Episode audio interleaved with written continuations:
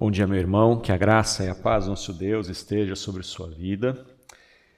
Essa semana que se inicia, quero falar sobre os Dez Mandamentos. Na verdade, vamos começar essa semana e continuar na próxima semana, fazendo uma divisão de não um mandamento por dia, mas um ou dois, dependendo do dia.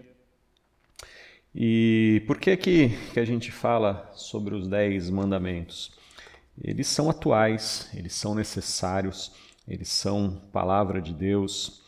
Os Dez Mandamentos, eles são algo que foi entregue por Deus aos israelitas como expressão da sua vontade para o seu povo e ele se estende até nós, sendo necessário que nós, como cristãos, também venhamos a obedecer, conhecer e obedecer os Dez Mandamentos foram resumidos por Jesus, mas não foram abolidos. Ele resumiu as dez leis em uma só, dizendo que nós devemos amar a Deus de todo o nosso coração, de todo o nosso ser e ao próximo como a nós mesmos. Desses dois mandamentos dependem toda a lei e os profetas, foi o que disse Jesus em Mateus 22, 40. Terceiro, porque os dez mandamentos eles só podem ser vividos no poder do Espírito Santo. Nós não conseguimos pelas nossas próprias forças viver o que os dez mandamentos pedem de nós. Por isso é tão importante que a gente esteja aprendendo e buscando o poder de Deus para que a gente possa viver no é, viver isso que o Senhor pede para nós.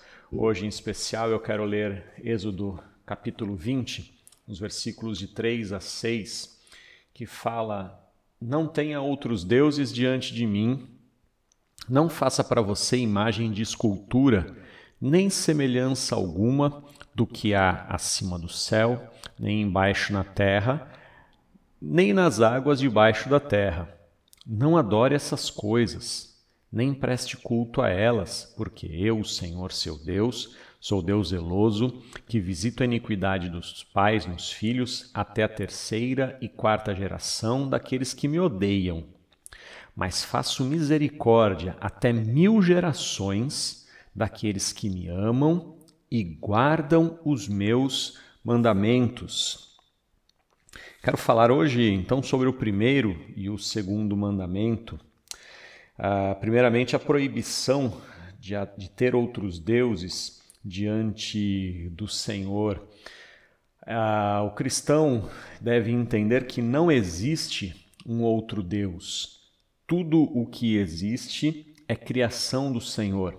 Ainda que os anjos caídos estejam em rebeldia contra Deus, ainda que nós, seres humanos, possamos pecar, todos nós somos criaturas de Deus, portanto, não há um poder que se compare, não há nada que possa estar lado a lado com o Senhor, não há rebeldia, não há plano, não há nada que possa estar contra o Senhor.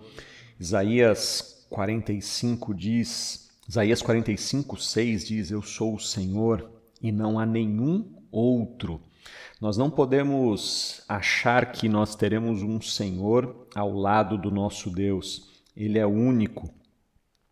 Idolatria não é simplesmente a gente criar um outro Deus ou adorar o sol, a lua, as estrelas. Uh, não é apenas isso. Idolatria é quando nós damos o senhorio de nossa vida a alguma outra coisa. Jesus falou, por exemplo, que nós não poderíamos servir a Deus e as riquezas fazendo das riquezas o nosso Deus. Nosso, a idolatria é quando nós colocamos a esperança da salvação em alguma outra coisa que não é o nosso Deus. Idolatria é quando nós colocamos e buscamos a nossa paz a partir de alguma outra coisa que não é o Senhor.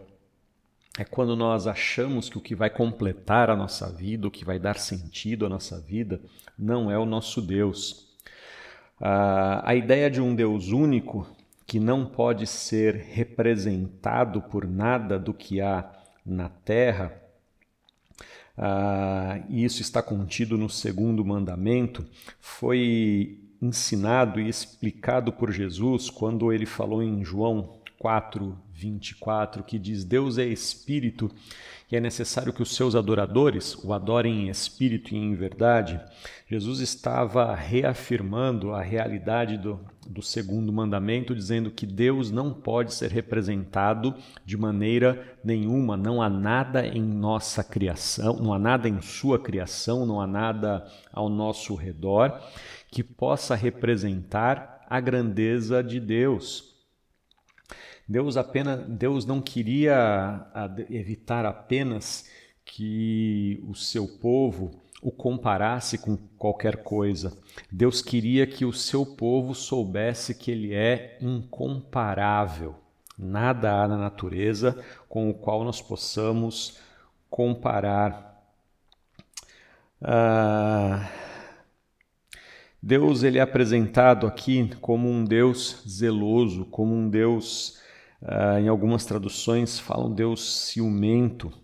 Não que ele é, seja ressentido ou magoado, ou ele tenha uma, uma disputa, uma briga. Zelo é um sentimento de rivalidade e Deus não divide a sua glória com ninguém. Deus não admite, mesmo que você reconheça que uma entidade é menor do que Deus, Deus não quer ser comparado ou dividido. A glória da salvação, do livramento, da bênção é somente dele e tão somente dele. Isaías 29, 13 diz assim: O Senhor disse: Visto que este povo se aproxima de mim, e com sua boca e com seus lábios me honra, mas com seu coração está longe de mim, e o seu temor para comigo consiste só em mandamentos ensinados por homens.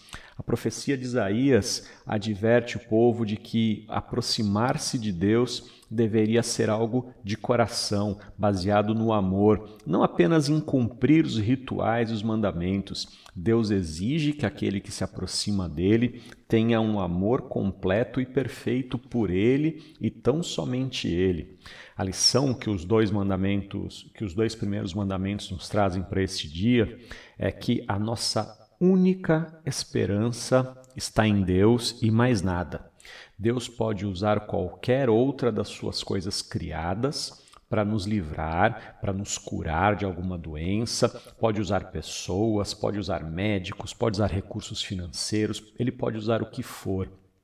Mas a nossa esperança tem que estar nele, o nosso amor tem que ser sincero para com ele. Ande assim, proceda dessa maneira e tenha a certeza: o Senhor te abençoará.